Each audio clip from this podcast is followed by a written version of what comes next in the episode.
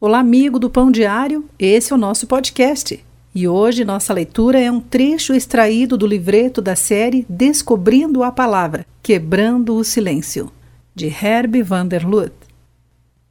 Os cristãos primitivos também foram eficientes no evangelismo porque refletiam a presença de Cristo. Eles foram tocados por Deus e demonstravam isso.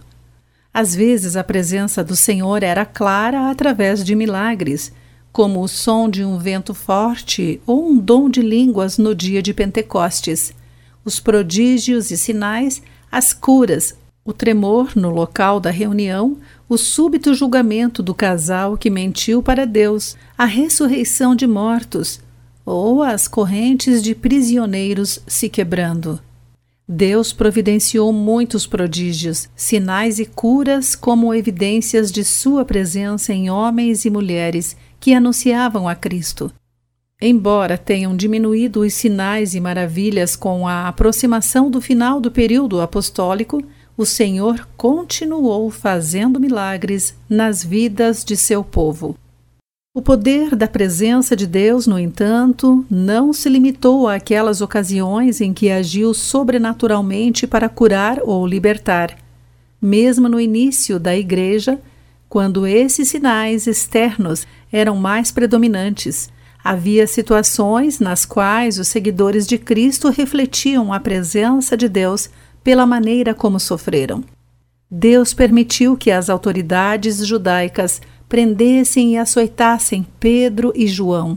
Permitiu que o sinédrio matasse Estevão a pedradas e permitiu que Saulo de Tarso levasse cristãos presos e não impediu que Herodes decapitasse Tiago.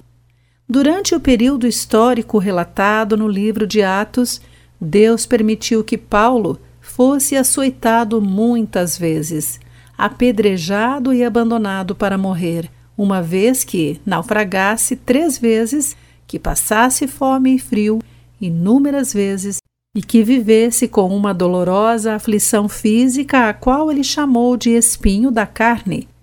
Nessas ocasiões, o poder da presença de Deus foi tão real como quando ele agiu sobrenaturalmente.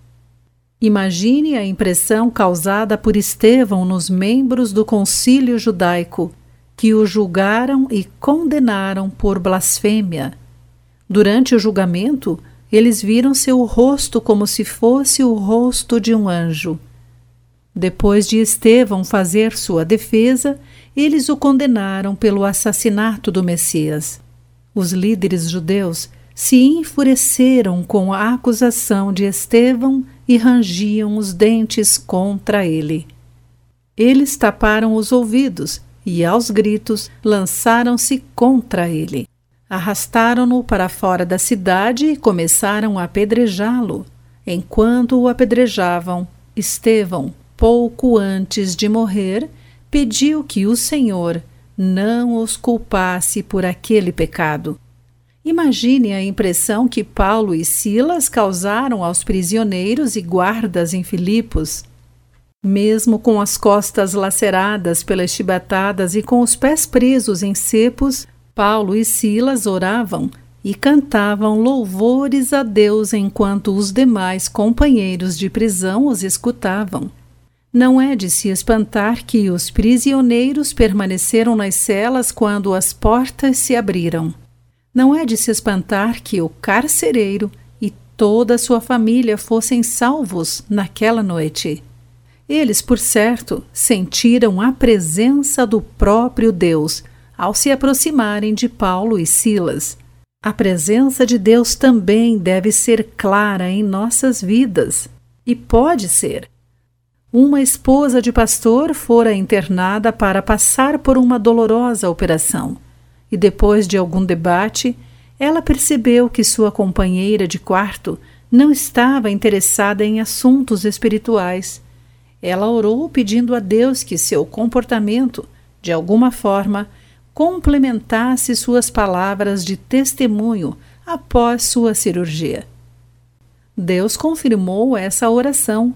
Aquela outra senhora e seu esposo tornaram-se cristãos porque, Em suas próprias palavras disseram: Nós vimos Deus nela.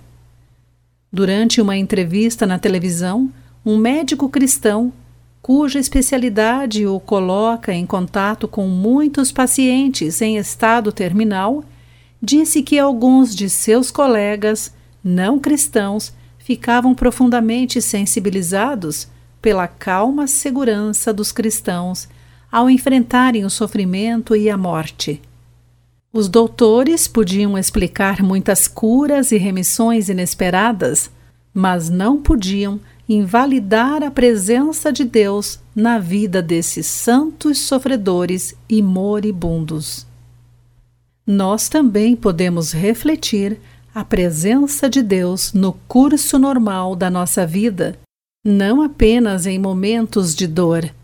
Recentemente, uma jovem que se afastou do Senhor e casou-se com um não cristão rededicou sua vida a Deus. Seu marido ficou impressionado com a mudança que observou nela e começou a frequentar a igreja com ela. E após um ano, aceitou a Cristo como Salvador. Ele confirmou não ter sido a pregação que o levara a essa decisão mas a mudança que testemunhara na esposa e a evidência da presença de Deus em sua vida.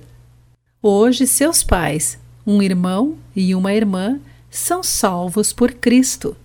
O pai dele testemunhou: Eu sabia que Deus tinha feito algo maravilhoso na vida dele e queria isso para mim.